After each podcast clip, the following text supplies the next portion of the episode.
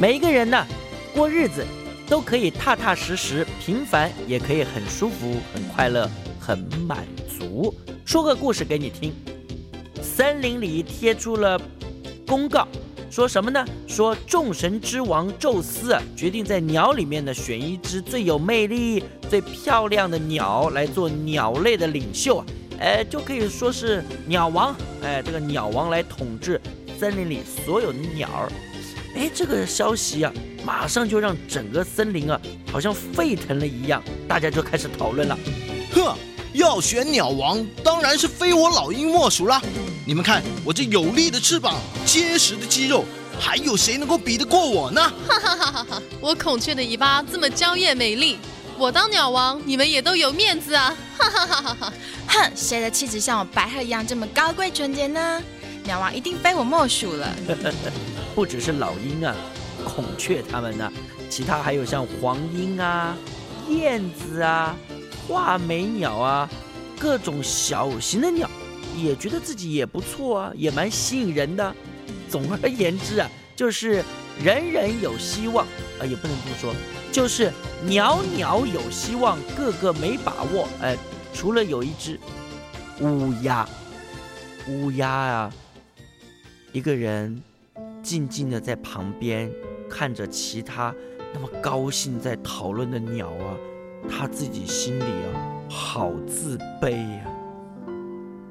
啊啊！我的羽毛黑压压的，体型又不像老鹰那么威武，羽毛又没有像孔雀那么美艳，说到气质又比不上白鹤。哎，我要用什么去跟人家竞争啊？哎。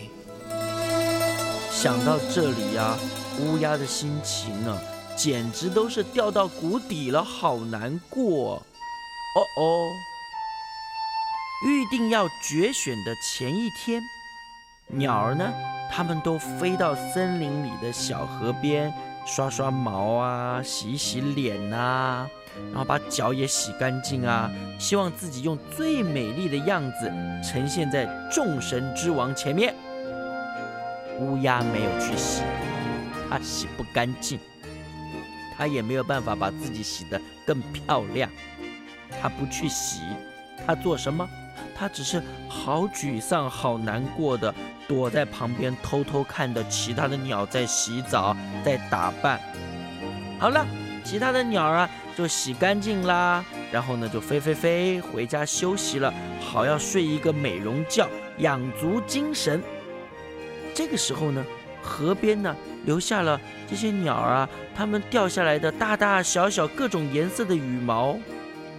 乌鸦本来呀没有任何意识的就盯着这些满地的羽毛，正在难过呢。突然，哎，一个念头跑进了他的脑筋里。啊啊，有了！我有办法让我自己变成一只最漂亮的鸟了！哈哈哈哈哈！啊啊！乌鸦就开始捡了满地的羽毛，我捡哦捡哦捡哦，然后呢，嘟嘟嘟嘟嘟，就抱回自己的窝里去了。哎，这个乌鸦把其他的鸟的羽毛捡回家要做什么呢？做鸡毛掸子啊，不是，做鸟毛被，也不知道。哎，这到底是要做什么呢？啊哈，时间到了，明天再告诉你。